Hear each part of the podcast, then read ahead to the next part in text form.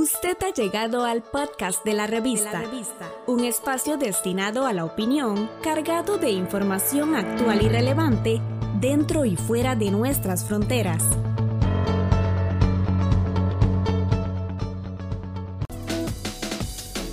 En nuestra serie Sociedad al Día,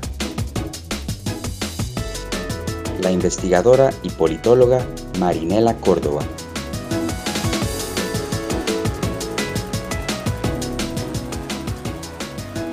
Hoy el país se encuentra atrapado en uno de los momentos más difíciles. Los actos violentos como parte de una serie de manifestaciones contra el sistema, contra el gobierno y contra la figura del presidente, entre otros, amenazan la institucionalidad democrática de nuestro país. Es el momento de hacer un alto en el camino y poner los intereses de la colectividad por encima de los particulares. La crisis sanitaria producto de la COVID-19 aumentó los serios problemas estructurales que veníamos arrastrando. Por ejemplo, problemas para financiar la operación del Estado social, un crecimiento acelerado de la deuda, un importante fraccionamiento político, desempleo, crecimiento de la desigualdad y descomposición social que abrieron las puertas a peligrosos populismos políticos y religiosos. Todo eso atizado por un bombardeo intenso de noticias falsas en las redes sociales. Todo lo anterior unido a un gobierno débil en su manejo político, que presenta serias falencias para comunicar y comunicarse, y con una fracción pequeña en la Asamblea Legislativa. Además de todas las consecuencias en la salud, la pandemia incrementó muchos de estos problemas Aumentaron el desempleo, el subempleo y la pobreza. Están en peligro las finanzas de instituciones como la Caja Costarricense de Seguro Social. Se ha incrementado la deuda del Estado, producto, entre otras acciones, de la atención a los sectores vulnerables de la crisis. Un ejemplo de eso es la atención a través del bono proteger.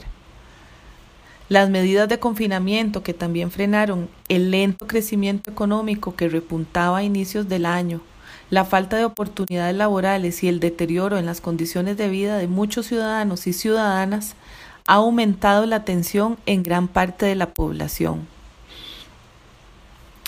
Esta situación de descontento también ha llevado a este punto de quiebre porque como sociedad estamos fracturados, perdimos la capacidad de diálogo, los cortoplacismos electorales nos nublan y la mezquindad para reconocer a los otros es cada vez más profunda.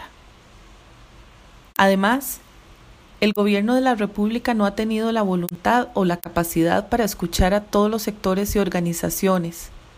La lista de propuestas para superar la crisis económica y social en la que nos postró la pandemia ha sido larga. Diferentes sectores, profesionales, académicos y sociales han enviado sus propuestas, pero no se sienten escuchados ni tomados en cuenta, menos representados. Hemos llegado a un momento peligroso en que diferentes grupos con ansias de protagonismo se autodefinen representantes del pueblo para exigir a toda costa, anteponer sus intereses antes de los de la colectividad e imponer sus demandas a través de la violencia y la confusión como las únicas vías para lograr sus fines. Pero llegó el momento de tomarnos un respiro, hacer un alto en el camino y dialogar y negociar.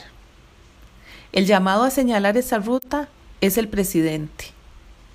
Esto requiere sacar músculo de donde no lo hay y buscar aliados, poner las cartas sobre la mesa y empezar a escuchar activamente las propuestas de los diferentes sectores, establecer mínimos de partida y empezar a construir poco a poco los verdaderos acuerdos.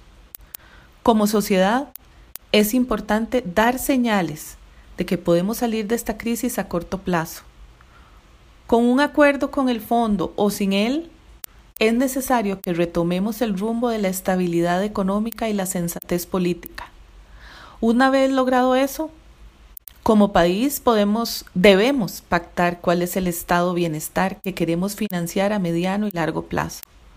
Pero ese será el siguiente gran reto, Por ahora, urge salir de este punto muerto. La investigadora y politóloga Marinela Córdoba. Estamos en las plataformas de Spotify, Apple Podcast, Google y Anchor como la revista. La revista.